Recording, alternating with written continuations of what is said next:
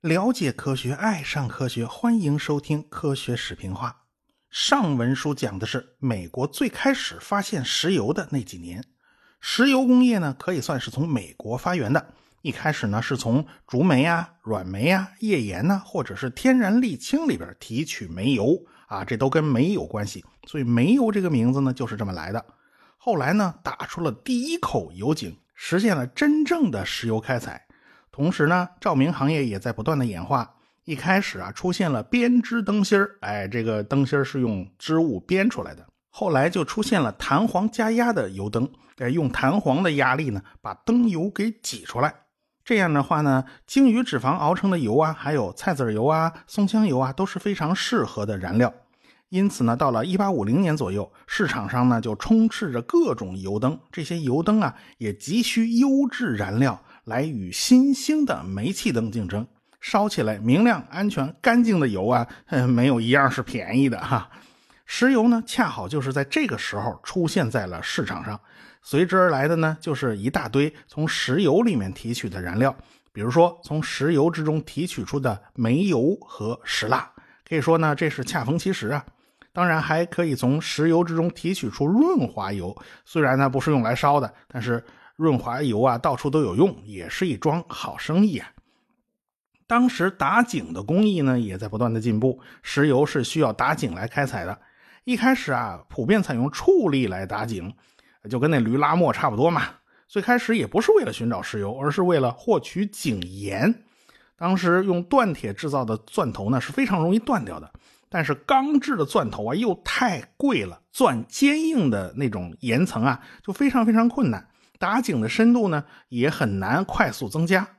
当年呢，法国传教士从中国带回了古老的钻井方法，这还在西方啊引起了轰动啊。一八三五年，在鸦片战争之前，我国的钻井技术呢是世界上最厉害的。世界上第一个深度超过千米的井，就是在我国四川地区钻出来的。因为呢，在自贡地区啊，盛产井盐，也盛产天然气。这样的话，这口井呢就可以打出黑卤水和天然气。黑卤是一种含有丰富盐类的黑色悬浊物，用开采出来的天然气来熬卤水啊，然后提取盐类，算是一举两得的事情。一八四六年的时候呢，西方就采用宾夕法尼亚钻法，哎，钻了一口一百六十四米深的井。你别看呢，深度不是很大，但是呢，他们把水灌进了钻管，这样呢，水就可以把打孔钻下来的碎屑给带出来。这种办法呢，一直用到了现在。当然了，现在的技术是先进很多了，而且直着打、斜着打、横着打都是可以的。后来呢，钻井的动力系统呢，也就变成了蒸汽机，它不再用毛驴拉磨了。从移动式蒸汽机呢，就变成了固定式蒸汽机，石油工业就开始突飞猛进了。很快，石油的价格就开始下跌。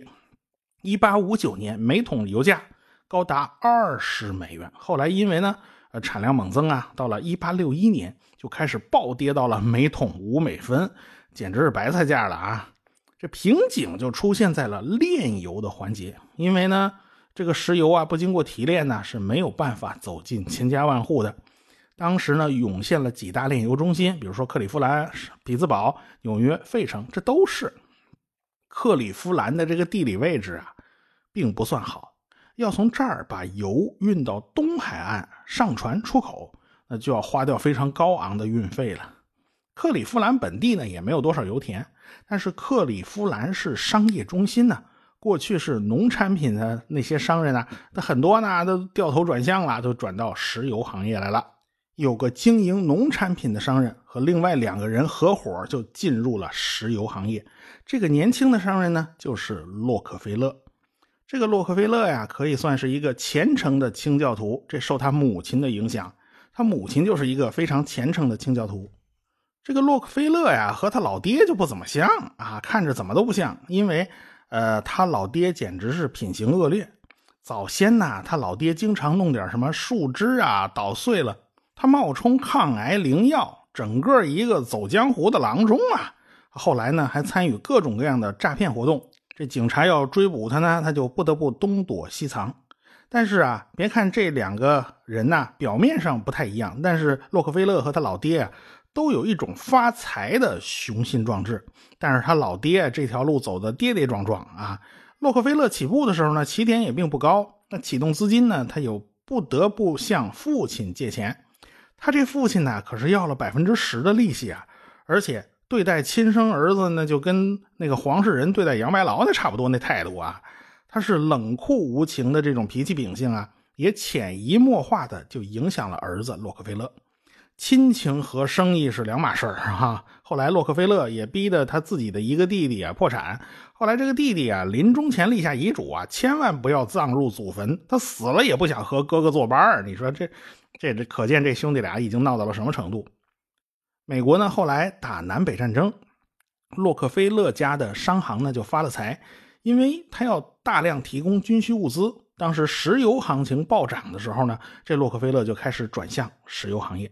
他开的炼油厂啊，就在一条名叫金斯伯里的小河边上。这条小河呢，就流入凯霍加河。这凯霍加河可以一直通到伊利湖，就进入了交通水道了。离克利夫兰市中心呢，大概有两点四公里。这里啊，当时是一片田园风光啊，那是风吹草低见牛羊啊，哎，它这地方根本就不像一个新建炼油厂的好地方。但是不久以后，一八六三年十一月三号，第一列火车开进了克利夫兰，也就是说，伊利铁路把克利夫兰和纽约连接到了一起，这个洛克菲勒呀就可以水陆并进，哎，这交通问题呢算是解决了。他相中了这块风水宝地呀，呃，那别人当然也看到了呀。很快，金斯伯里河边呢就建起了一大堆的炼油厂。当时建立一家炼油厂啊，只需要一千美元啊，比开一家店铺那钱还低。到了一八六三年中呢，已经开了二十家炼油厂了，一半以上的油要出口到国外。当时装油的桶啊都是木头的，它不是现在那个铁桶啊。和装啤酒啊、葡萄酒那桶呢也没多大区别，因为美国是石油工业的发源地，所以美国的很多习惯呢也就流传到了全世界。现在国际上石油的标准单位就是桶，这桶这单位是从哪儿来的？就是从美国流传出来的。早先呢，洛克菲勒啊一直在工厂一线打拼，你看着他那长相都不怎么像个老板，穿的也是油脂麻花的，因为这个跟石油打交道，他不可能不油嘛。他不怎么肯坐在办公室里面，他那工厂啊，说是工厂，其实跟那牲口棚也差不了多少。哎，但是它有个非常高大上的名字，叫精益炼油厂。你看，我这是求精益求精啊。到了1865年，洛克菲勒就开了第二家炼油厂，名字叫标准炼油厂。你看，这就升格了啊！以前宣扬的是宣扬的是一种态度，现在我讲的是一种标准。标准石油这个名字可是在历史上记下了浓墨重彩的一笔呀。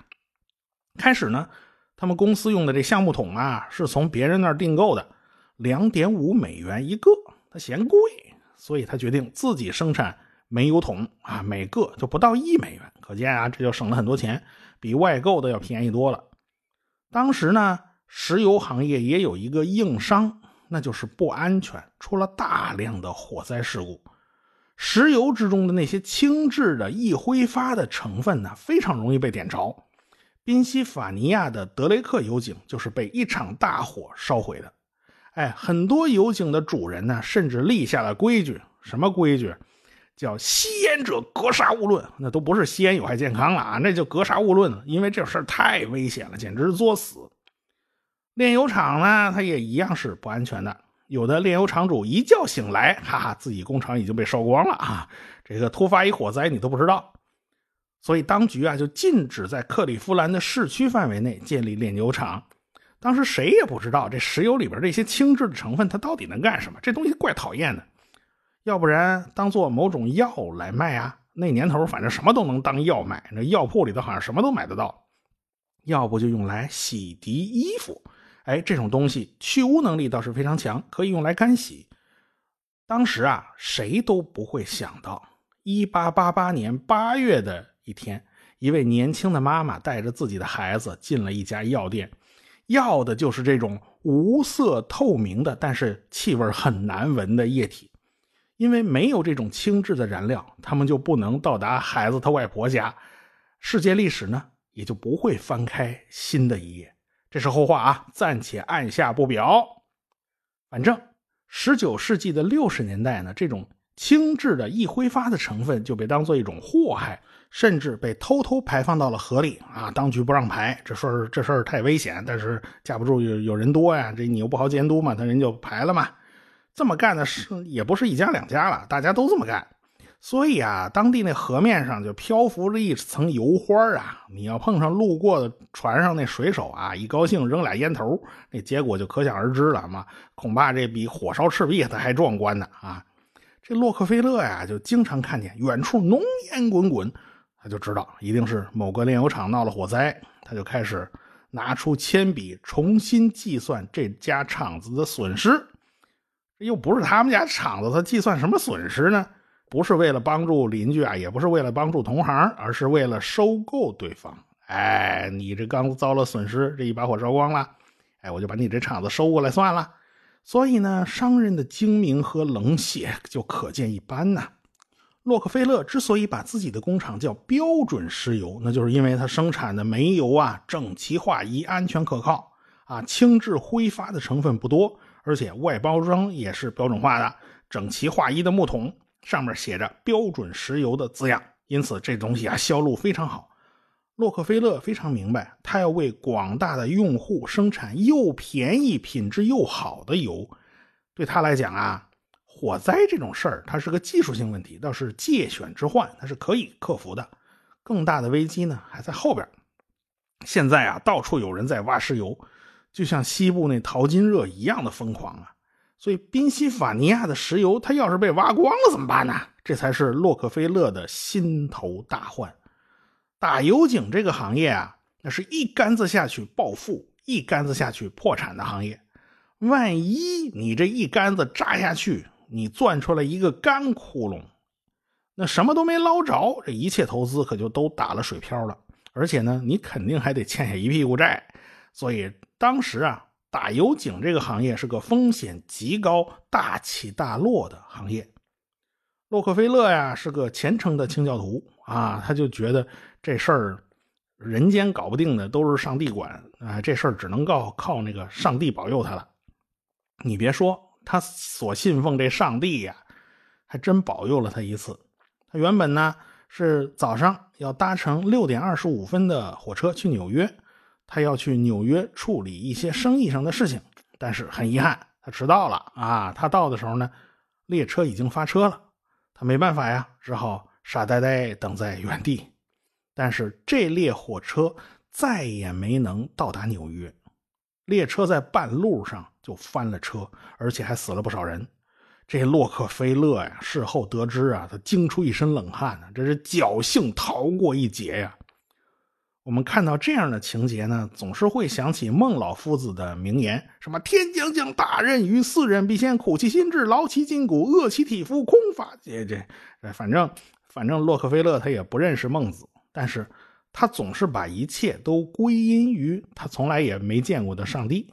哎，所以呢，洛克菲勒还是去了纽约，搭乘的是下一班车。早先呢，他把弟弟威廉派到了纽约。因为这里啊已经是石油出口的最大的港口了，他们在珍珠大街找了一个办公室。洛克菲勒呢，经常也是自己也是经常去办公室的。他不知道啊，这个未来啊有个竞争者就要在这条街上弄出点惊天动地的东西，而且呢还一度让洛克菲勒心惊肉跳的。不过此时此刻呢，他的这位竞争者还在五大湖地区新建成的铁路线上。当电报员呢，而且啊，他还不安生，他还经常跳槽啊。当时呢，美国有几大炼油中心，宾州的西部呢是产油区，把炼油厂设立在产油区，那好处当然是显而易见的，你首先运输成本就少了一大块啊。但是呢，洛克菲勒还是选择了克利夫兰，因为这个地方铁路网发达，还有伊利运河呀。地上不行，咱还可以走水里嘛，对吧？要的就是利用这样的竞争事态来迫使对方降价，他就有了很多种的选择。哎，当时中央铁路公司、伊利铁路公司以及宾夕法尼亚铁路公司都在拉拢这个潜在的大客户啊，他们都在彼此明争暗斗啊。匹兹堡虽然炼油方面也很厉害，但是因为位置的原因，他们是被宾夕法尼亚铁路公司一家吃定了的。啊，这别别的两家插不上手嘛，宾夕法尼亚铁路公司就开了非常高的价钱，所以呢，宾夕法尼亚铁路公司虽然短时间内啊，它赚了大量的钱，但是等于逼死了匹兹堡这只下金蛋的鸡，所以就导致呢，匹兹堡后来衰落，被克利夫兰所赶超。这个宾夕法尼亚铁路公司就认为啊，把油运到纽约港来直接提炼。啊，要比在克利夫兰提炼完了再运出来更划算，所以呢，他们就打算啊打垮克利夫兰，一时间呢就闹得克利夫兰呐人心惶惶。结果这洛克菲勒就趁着别人低价抛售炼油厂的时候，他就开始了大肆收购啊！哎，他先是诱惑呀伊利铁路公司给了非常低的运费折扣。然后呢，借此啊，作为一个由头，又逼着中央铁路公司的分公司叫盐湖铁路公司签了城下之盟，给了更低的折扣。你看，只要竞争者一多，他就有办法给你压价。在跟盐湖铁路公司讨价还价的过程中啊，洛克菲勒很明白，他对手啊不是这个盐湖铁路公司的老总，哎，是那个藏在背后深藏不露的老家伙在操控。那就是中央铁路公司的范德比尔特，这老家伙是不好惹的呀。当年他为了打击竞争对手啊，让人堵住了通往纽约的铁路桥梁，逼迫人家乖乖就范的，你进不了纽约嘛。所以范德比尔特呀，就带信儿给洛克菲勒哎，要他出来谈谈。结果呢，洛克菲勒让人送去了一张名片，上面有洛克菲勒办公室的这个地址。他的意思很明显，要让七十四岁的范德比尔特主动上门来找二十九岁的洛克菲勒。这个年轻人啊，这个非常老了。那时候呢，收购了不少炼油厂以后呢，他的炼油厂已经是当时世界上最大的炼油厂了。三家铁路公司，洛克菲勒他已经搞定了两家了，还剩下一家叫宾夕法尼亚铁路公司。这个。掌门人呐，斯科特啊，就不得不抛出了橄榄枝。最后呢，洛克菲勒就和三家铁路公司商定，几家人组成了一家叫南方改造公司，然后咱们垄断经营。这个改造公司实际上是个空壳，它整个就是一个朋友圈凡是不参加南方改造公司的石油商人，那么就不能够享受到折扣价哎，他们都是为了防止。留痕迹啊，都是内部口头协议啊，他不留书面痕迹的。几家铁路公司呢，因为价格战呢已经杀的无利可图，没什么利润可可以赚，他们呢就需要握手言和，而且呢需要一个仲裁者来协调关系。哎，所以呢，洛克菲勒这个身份呢就非常合适，因为他是这三家铁路公司的大客户嘛。这所以这三家公铁路公司也也挺别扭，你怎你这你请这仲裁者怎么是一个石油大亨啊？这石油大亨洛克菲勒呢？所以洛克菲勒就深深的介入了铁路行业。他呢，他提供了大量的油罐车，哎，用火车车厢装一大堆标准的油油桶啊，这太不合算了啊！这皮儿太多，也不太安全。因此呢，洛克菲勒专门研发了一种油罐车，借给铁路公司使用。这油罐车可是洛克菲勒的啊，不是铁路公司的。这无形中呢，就控制了铁路公司的石油运输。但是呢，没有不透风的墙啊，他们玩垄断经营的事儿呢，就被媒体给捅出来了。哎，大家就群情激愤呐，呃，所有的石油商人联合抵制标准石油啊。他们派出了代表和宾夕法尼亚铁路公司的斯科特谈判之后呢，呃，南方改造公司啊，就不得不宣布解散了。这这撑不下去了。这洛克菲勒的压力也很大呀，但是不管怎么样，洛克菲勒已经变得足够强大了。三十三岁的他建立了世界上第一家垄断型企业，也就是标准石油公司。当然，铁路大亨们他也不甘心给洛克菲勒当垫脚石啊，他们就要大幅度提高石油的运输价格，不给你优惠价了，行吗？这等于是要了洛克菲勒的老命啊！后来他发现，宾夕法尼亚铁路公司的下属子公司，他居然买了两条短途石油管道。你怎么着？你你想跨界啊？这个洛克菲勒就坐不住了。本来嘛，石油是流体啊，有管子就能流动啊，为什么非要用火车去运油呢？哎，没有道理的嘛。洛克菲勒呢，早前。并不是太重视管道的作用，他也不想把铁路公司给逼急了呀。你走管道嘛，铁路公司就就完蛋了嘛。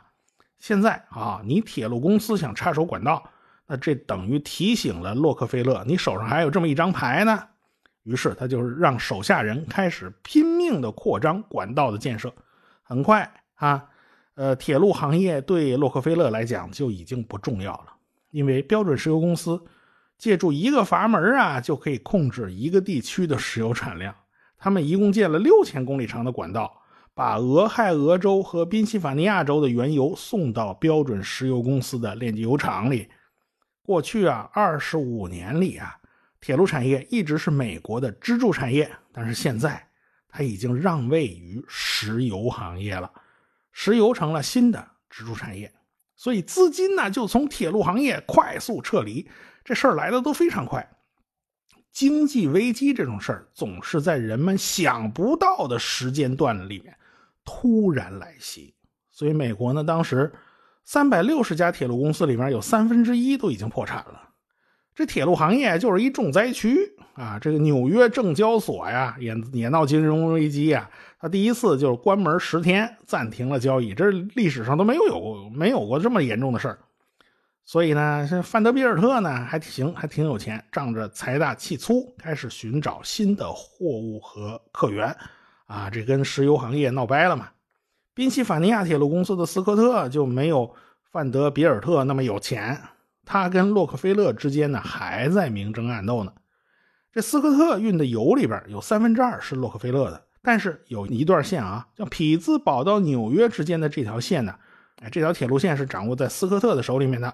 这段线呢，恰好它也没有输油管哎，这就等于洛克菲勒和斯科特两个人都拿住了对方的要害，就是看谁能挺得住。要说呀，这个洛克菲勒是真敢下狠手。一八七七年，他把匹兹堡所有的炼油厂全部关闭，老子不用你运石油了，看你怎么办。啊，这个洛克菲勒算是把事儿做绝了。他要赢啊，这哪怕自己承担巨额损失，他也不在乎。这可就把这个斯科特呀，这个逼上绝路了啊！他损失了一半的货运量，斯科特呢就不得不裁员啊，而且开始降低工资。那工人们就开始抗议啊。后来呢，罢工事态升级啊，斯科特的那个货运仓库啊就被工人们给点了。然后这火势还失控，三十九座建筑物和一千两百节车厢被烧毁，这个斯科特呀损失惨重，最终斯科特就没能熬过这场危机。一八七八年，他中风了，他失去了工作能力。一八八一年，他穷困潦倒的去世了。而此时的世界早已经是地覆天翻，洛克菲勒呢也将迎来他自己的最大挑战。垄断者呀，最怕的不是同行，而是被外来势力给你降维打击。你都不知道从哪冒出来一个小家伙，用他的奇思妙想，就能让你过去苦心经营的一切都变得一钱不值。这就是商业竞争的魅力。好，到底是谁对他形成了挑战呢？咱们下回再说。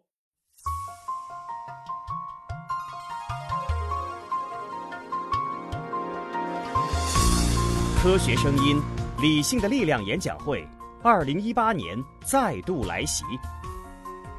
我是回到二零四九的刘敬正，我是科学有故事的汪杰，我是科学视频化的吴京平，我是王木头讲科学的王木头，我是原来是这样的旭东。四月二十九日，我在我的故乡浙江绍兴欢迎您的到来。绍兴啊，真是个好地方。鲁迅、陆游、王阳明、蔡元培、王羲之、贺知章等等啊，名人可以说是多到数不过来。从小就背诵《从百草园到三味书屋》啊，早就想去看看了。还有老酒、茴香豆、社戏、乌篷船。孔乙己走进咸亨酒店，逛完江南水乡，再听一场理性的力量演讲会，从历史走进现代，从过去回到未来。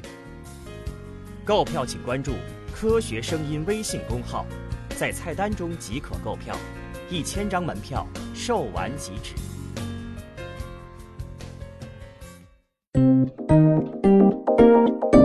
科学声音。